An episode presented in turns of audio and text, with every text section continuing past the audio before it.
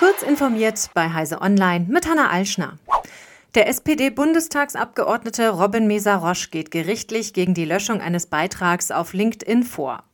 Der Sozialdemokrat forderte dort eine stärkere Abgrenzung insbesondere der CDU von der AfD, doch LinkedIn hat den Beitrag gesperrt. Unterstützt von der Gesellschaft für Freiheitsrechte hat Mesarosch beim Landgericht Hechingen eine einstweilige Verfügung beantragt, wonach LinkedIn das umstrittene Posting wieder freischalten soll.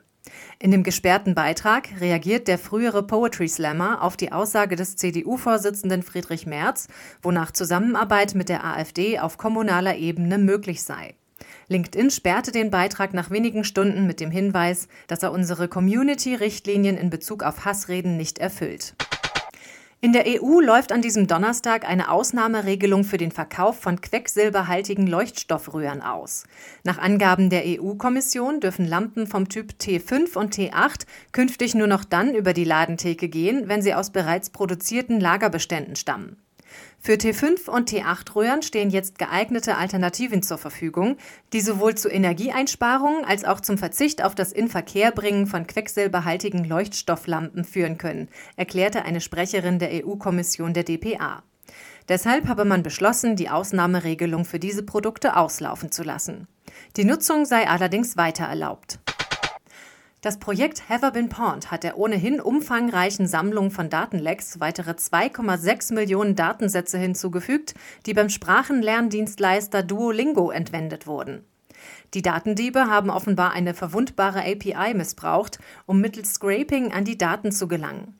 Beim Scraping liest ein Skript einzelne, teils öffentlich verfügbare Informationen automatisiert etwa aus Webseiten aus und verknüpft sie gegebenenfalls.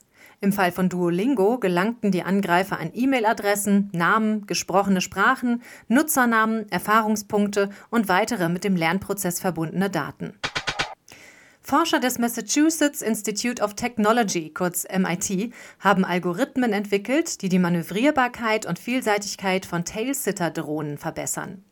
Die meist zweimotorigen Drohnen, die auf Heck- und Tragflächen stehend starten und wieder auf ihnen landen können, sind so in der Lage, auch schwierige Flugmanöver wie etwa einen seitlichen Kopfüberflug realisieren zu können. Die Algorithmen können Tailsitter-Drohnen dazu bringen, autonom komplexe Flugmanöver in dynamischen Umgebungen durchzuführen. So können die Drohnen etwa schnell in eingestürzte Gebäude vordringen und Hindernisse umfliegen, während sie nach verletzten Menschen suchen, so das mögliche Einsatzgebiet der Tailsitter-Drohnen. Diese und weitere aktuelle Nachrichten finden Sie ausführlich auf heise.de.